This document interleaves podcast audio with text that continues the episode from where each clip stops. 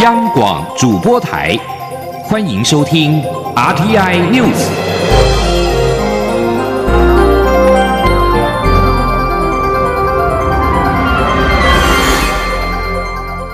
听众朋友您好，欢迎收听这节央广主播台提供给您的 RTI News，我是张顺祥。首先把新闻焦点关注到北韩。北韩的官媒今天报道，北韩领导人金正恩四号督导了国防部门对东部外海进行的攻击演习。北韩中央通讯社表示，这项演习的目的是测试国防部门的大口径长程多管火箭发射器和战术导向武器。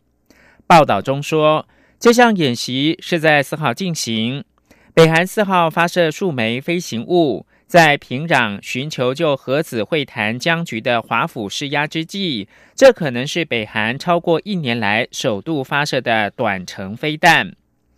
北韩中央通讯社表示，这项演习是在东海进行，目的是评估和检查国防部门在前线跟东部的大口径长程多管火箭发射器和战术导向武器的作战能力跟攻击的准确性。根据南韩合同参谋本部表示，北韩四号的早上九点六分到二十七分左右，从江原道元山北侧湖岛半岛一带朝向东北方向发射了数枚型号不详的短程发射体，飞行距离大概是七十到二百公里。一旦北韩发射的是弹道飞弹，将是北韩自二零一七年十一月二十九号。发射洲际飞弹“火星十五型”以来，时隔一年五个月再次的发射飞弹，而美国总统川普对此在推特推文表示，他相信北韩领导人金正恩了解到北韩拥有的巨大经济潜力，不会做出任何干预或者是搞砸他的行动。继续关注的是土耳其，土耳其总统埃尔段四号强烈谴责以色列轰炸土耳其的官媒安纳杜鲁新闻社位在加萨的办公室，两国的紧张关系有升高的风险。埃尔段在推特发文说，尽管发生这样的攻击事件，土耳其跟安纳杜鲁新闻社仍将持续向世人揭露以色列在加萨和巴勒斯坦其他地区的恐怖主义跟暴行。安纳杜鲁新闻社据报，遭到以色列至少五枚火箭攻击，导致建筑物倒塌。相关人员在以色列战机先前的警告射击之后撤离，没有任何人受伤。土耳其外长卡夫索格鲁也发表推文说，锁定安纳杜鲁新闻社加萨办公室是以色列肆无忌惮侵略的最新例证。加沙武装分子四号向以色列发射了大概两百枚火箭，报复以色列发动的空袭，造成四名巴勒斯坦人死亡，其中包括了一名婴儿跟她怀孕的母亲。自从二零一零年以色列突袭援助加萨走廊的土耳其船只“蓝色马尔马拉号”，造成船上十名土国公民死亡之后，两国关系就降到史上的冰点。安卡拉当局驱逐以色列大使，并且冻结双方所有的国防关系。尽管两国在二零一六年重新修好，但埃尔段仍然是持续抨击以色列的政策。继续把新闻焦点回到台湾，美国国防部的助理部长薛瑞福表示，如果台湾受到威胁，美国会协助支援台湾。对此，蔡英文总统今天感谢美国长期对台海和平跟台湾安全的承诺，但是最重要的仍然是台湾的自卫能力跟决心。蔡总统说，这几年来，台湾不断的强化国防的能力，也在区域和平稳定扮演贡献者的角色。很多国际上的朋友都给予肯定，也认为台湾是维持印太地区和平的重要伙伴。请听央广记者。王维婷的采访报道：美国国防部助理部长薛瑞福在美国国防部二零一九年中国军力报告记者会上表示，中国对台湾的威胁日渐增加。过去历史清楚显示，当台湾受到威胁时，美国会采取适当的方式协助支援台湾，未来也将如此。对于薛瑞福的说法，蔡英文总统五号受访时表示，台湾这几年不断强化国防能力和展现自我防卫的决心，同时对区域和平稳定扮演贡献者的角色。他相信国际上的友人也会认为台湾是维持印太地区稳定的重要伙伴。蔡总统说：“我们是很呃。”呃，是很感谢呃，常年来美国对台海的和平状态哦，跟台湾的安全哦给予的呃承诺哦，跟很多在呃呃很多方面的支持了哈。那但是我想最重要的还是我们呃自卫的能力的强化和跟自卫的决心哦，这才是最重要的。那么在这几年来哦。呃，我们呃不断的在强化我们的国防的能力，那么也展现出自我防卫的决心啊。那呃，另外一方面呢，我们对于区域的和平呃稳定啊，我们也都呃扮演一个呃贡献者的角色啊。那在这呃两个层面上的表现，我相信很多我们在国际上的朋友都给我们肯定，也认为我们是呃在维持印太。地区的和平稳定的一个重要的伙伴。另外，红海董事长郭台铭日前进入美国白宫之后，在脸书发文指出，他进白宫让政客不开心，因为这破坏了政客的游戏规则。对此，蔡总统表示，他不晓得是谁这样批评郭台铭，但是如果是国民党内部的事情，他不便评论。不过，蔡总统也表示，郭台铭去白宫是为了再次确认在美国的投资，企业赴美投资有助深化台湾和美国的经贸连结，也对产业有助益。但是他希望企业多元布局之余，也别忘了投资台湾最重要。另外，前总统陈水扁今天将出席新书发表会，且与台北市长柯文哲同台。蔡总统表示，陈水扁目前是保外就医，最重要的是身体状况的恢复，其他问题交由法务部处理。而针对前总统马英九建议，中央政府体制应该从现行的双手掌制改为对国会负责的总统制，将行政院并入总统府。对此，蔡总统回应：台湾政府体制存在很多层面的结构性问题，民众希望看到总统在任时勇敢推动改革，而不是卸任后指指点点。中央广播电台记者王威婷采访报道。高雄市长韩国瑜在高雄市议会关于自由经济示范区的备询引发了讨论。行政院长苏贞昌今天表示，自经区恐怕会大量的开放中国农产品跟中国制的半成品来台湾，这对台湾的产业不公平。苏贞昌表示，台商回流的情况超乎预期，应该要对自己有信心，而不是只想着自经区。记者王维婷的报道。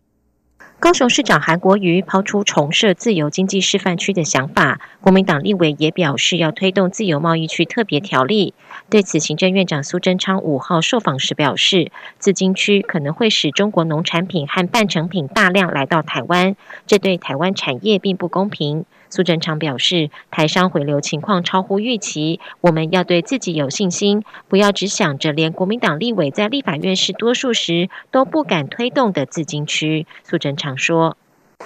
自金区无论名字怎么改，如果这么样大量开放中国的农产品进来，让台湾区内区外不公平，同时也让中国的半成品等等来到台湾啊。”稍微转一下就变成台湾制造，这对台湾的产业必定非常的不好。哎，连外资台商都非常有信心。我们哎应该大家一起来加油，而不是再去啊发想什么国民党立委多数的时代都不敢通过的所谓自金区。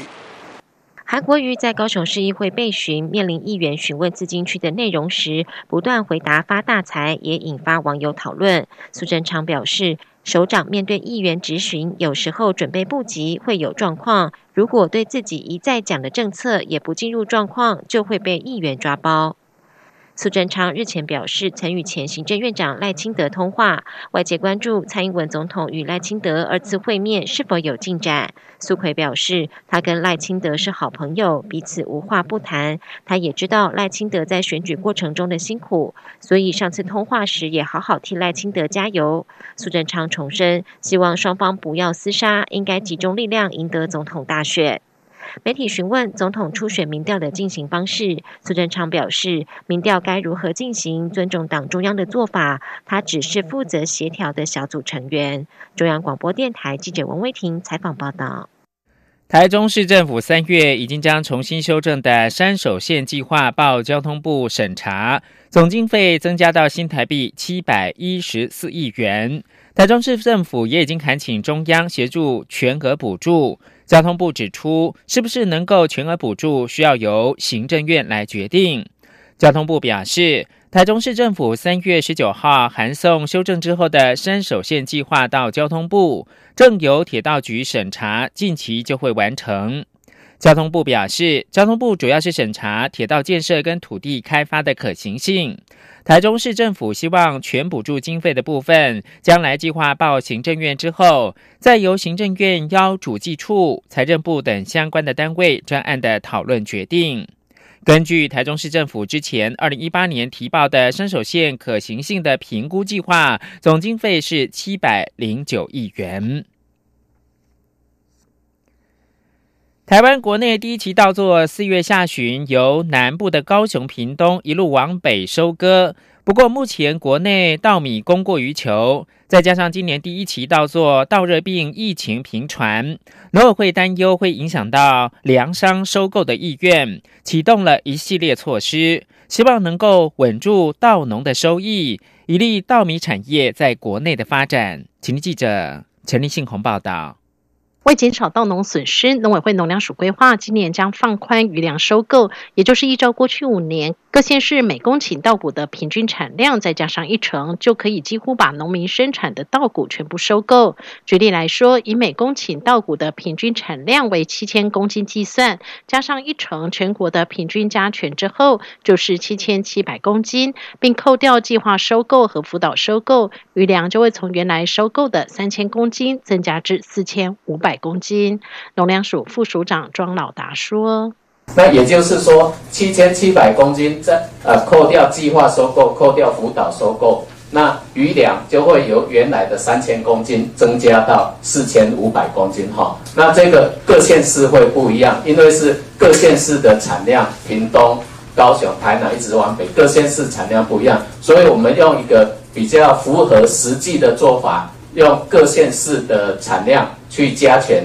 十 percent 之后，把这些稻谷全部收进来哈。由于稻农担忧进口米冲击国产价格，农粮署也指出，每年十四万吨的进口米，农委会掌握九点四万吨，今年会加强控管，所掌握的进口米数量会低于二分之一释出于市场。另外，农委会也积极拓展公粮外销，二零一七年才外销一百七十公吨，去年绝标的十二万公吨稻米持续履约外销中，近期将再标售十五万公吨。农委会也预估，今年公粮、工作军粮、法务粮、学校用餐食米、国内救助、粮食援助、外销或米食制品等，总体公粮销售量可以达五十万公吨以上，较往年增加约十二到十三万公吨，把公粮的数量控制在安全库存的水准。中央广播电台记者陈林信宏报道。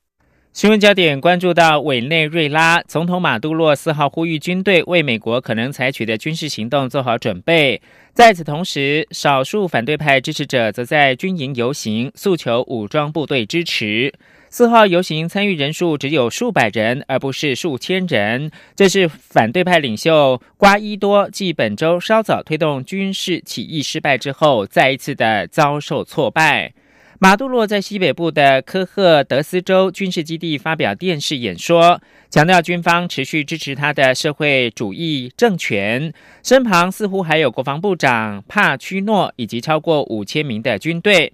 此外，委内瑞拉的国防部长发表声明说，一架军事直升机四号上午在靠近首都卡拉卡斯附近坠毁，机上七个人全数死亡。当局正在调查失事的原因。最后提供给您是北马其顿今天举行总统大选第二轮投票，因为更改国民所造成的分裂，则主导的这一次的选战投票将在台湾时间六号凌晨一点结束，预料两个小时之后就会有初步的开票结果。以上新闻由张顺祥编辑播报。